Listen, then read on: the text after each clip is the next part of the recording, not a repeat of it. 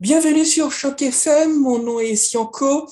Euh, Choc FM vous propose ce soir de vous arrêter quelques instants sur ces hommes et ces femmes qui travaillent d'arrache-pied pour vous proposer des émissions d'envergure. Parmi certaines d'entre elles figurent naturellement 60 minutes pour l'autre Afrique, présenté par nul autre que Amos Yaoussani. Alors, Amos, bonsoir. Bonsoir, Sako.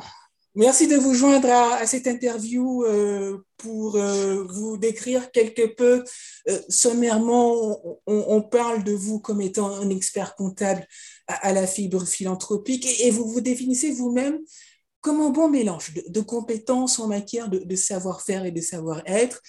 il, faut rappeler que vous avez très vite lié euh, la théorie à la pratique en devenant un, écrivain extrêmement connu, notamment pour, pour ses ouvrages comme, comme le leadership à, l'ère de l'information. Euh, je pense aussi à Afrique, le, défi du bien-être en éducation, construire une autre Afrique de l'avenir.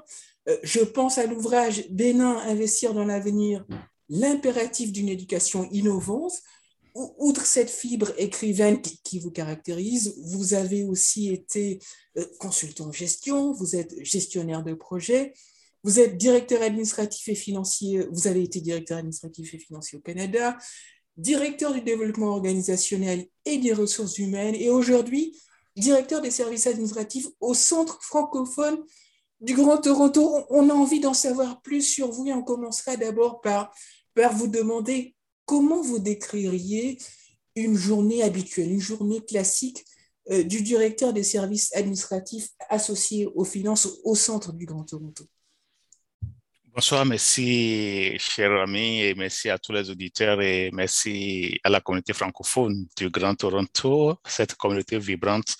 Euh, il n'y a pas de, euh, je ne pense pas qu'il y a une journée, une journée type.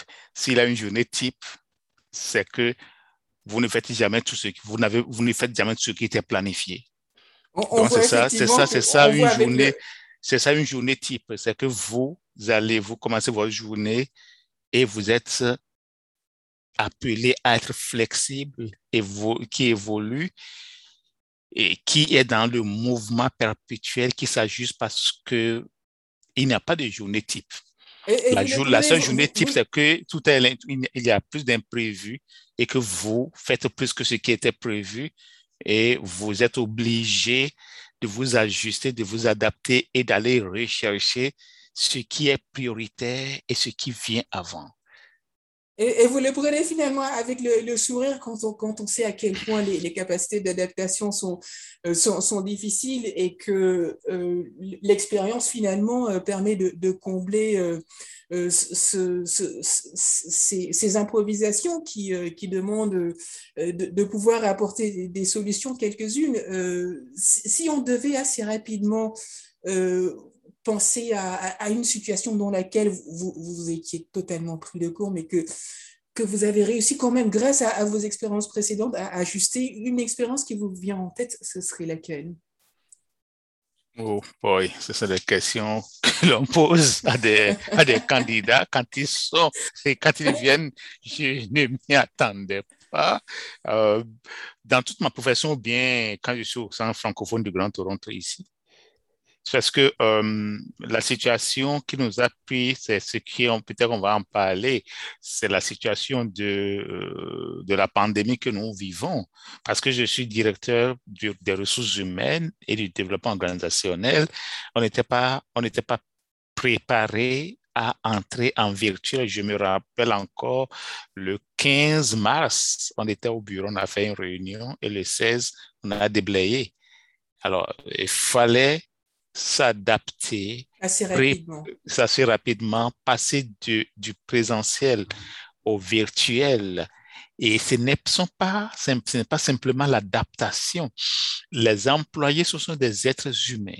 Mm. Vous passez d'une, d'une situation paisible à, un, à à, une situation inquiétante, angoissante. Mm. Donc, comment est-ce que vous, vous-même, vous cachez, vous gérez votre émotions personnelles pour pouvoir aider les autres? Donc, vraiment, voilà, mais on s'en était sorti euh, parce qu'il euh, fallait équiper les employés. Certains avaient des ordinateurs euh, de table, mais il fallait les équiper en ordinateur, en ordinateur portable. Certains n'avaient pas d'Internet capable. Donc, voilà, donc, cette situation, j'ai pu, avec l'équipe dirigeante, j'ai pu passer, on a pu passer à travers. Et aujourd'hui, voilà, voilà, voilà une situation qui est d'actualité, qui est d'actualité, que je peux, peux dire que oui, nous nous en sommes sortis brillamment grâce à la collaboration de tous. Et, c'est ça, peut-être que, je ne sais pas si vous allez venir dessus, c'est chez moi, euh, je, je priorise le leadership collaboratif, partagé, partagé. Et, c'est vrai qu'on sent tout de suite une expérience et euh, cette expérience qui, vous arrive, qui vous emmène finalement à, être en mesure de, gérer votre propre stress, mais, aussi le, stress des, euh, euh, de, vos collaborateurs. C'est donc à dessein que, que vous avez été nommé directeur des ressources humaines et ensuite directeur des services administratifs et financiers.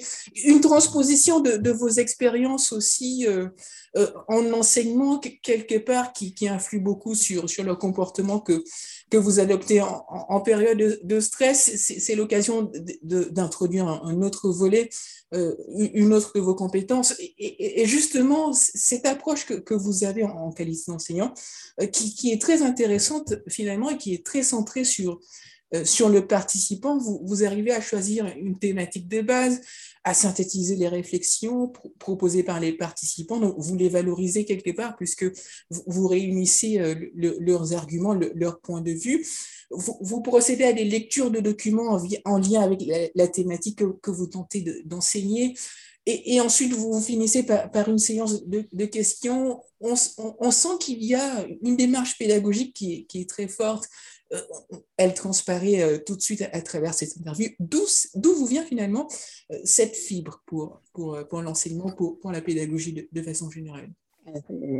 Merci, cher ami.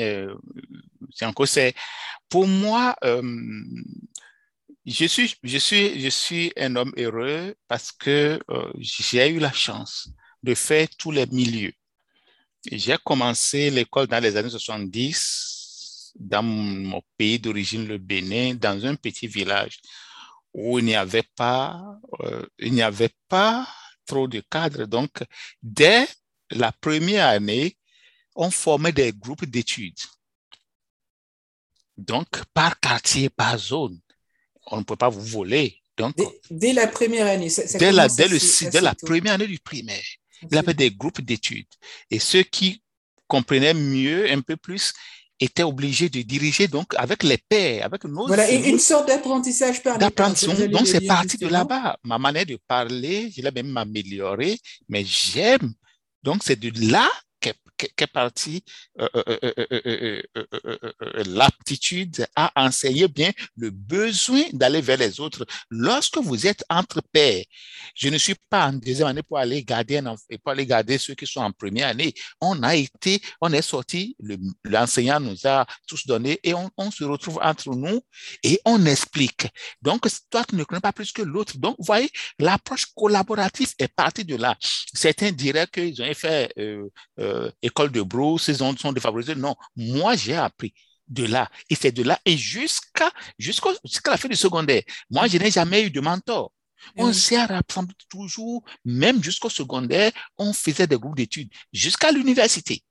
Et, c'est finalement justement cette expérience en enseignement que, que, vous tentez de, en, enseignement, mais, mais, aussi votre bonne connaissance de l'Afrique que, vous tentez de, de, de diffuser, de, partager à, travers votre émission 60 euh, minutes pour, pour l'autre Afrique. Et justement, en rapport avec cette, cette, émission, il faut rappeler que en 2018, vous, vous publiez aux éditions L'Armatan Construire une autre Afrique de, l'avenir il faut reconstruire l'Afrique en, revoyant le système éducatif. Quel conseil donnez-vous aux Ontariens francophones, parce qu'il y en a, d'origine africaine, pour être à la fois les acteurs de leur, communauté de provenance et celle de leur communauté euh, d'appartenance ici, en, Ontario? Euh, C'est aussi simple. C'est aussi simple, c'est de rester soi-même. Rester nous, de rester eux-mêmes. D'abord, euh, j'aime citer, que ce soit, désolé, je la cite, j'aime citer la, le livre saint des, des, chrétiens, même le Coran aussi.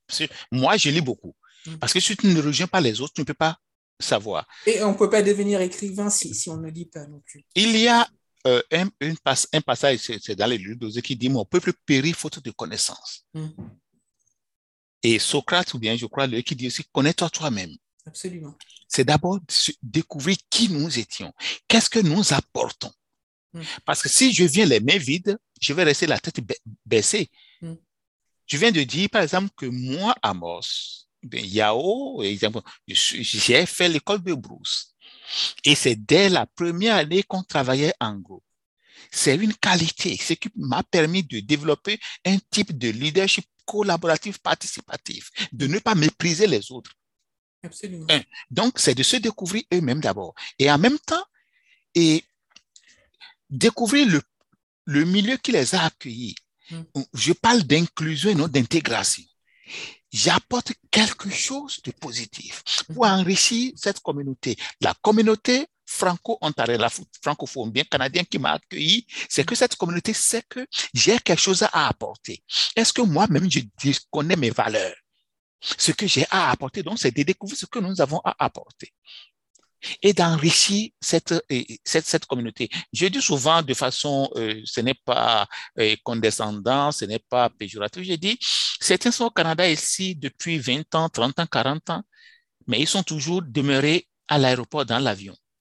Mm. Ce n'est pas parce que j'ai acheté une maison ici, non, mais comment est-ce que ce, ce milieu qui m'a accueilli fonctionne? Qu'est-ce qu'il y a de positif dedans? Qu'est-ce que je vais tirer dedans? Qu'est-ce que je vais lui apporter pour l'enrichir? Ce qui pose tout de suite le, le, le, la, la, question phare hein, des, des, compétences des, euh, des, des, Africains. Et justement, dans, dans, dans l'un de, de, vos ouvrages, dans, dans l'un de, de, vos écrits, et la, la, démarche est, très bien, euh, est très bien choisie, elle, est très pédagogique dans, le sens où elle permet de représenter le monde comme un village dans lequel se trouvent des familles, et plus particulièrement un enfant, l'Afrique, dont le potentiel n'est pas toujours reconnu à, sa, juste valeur.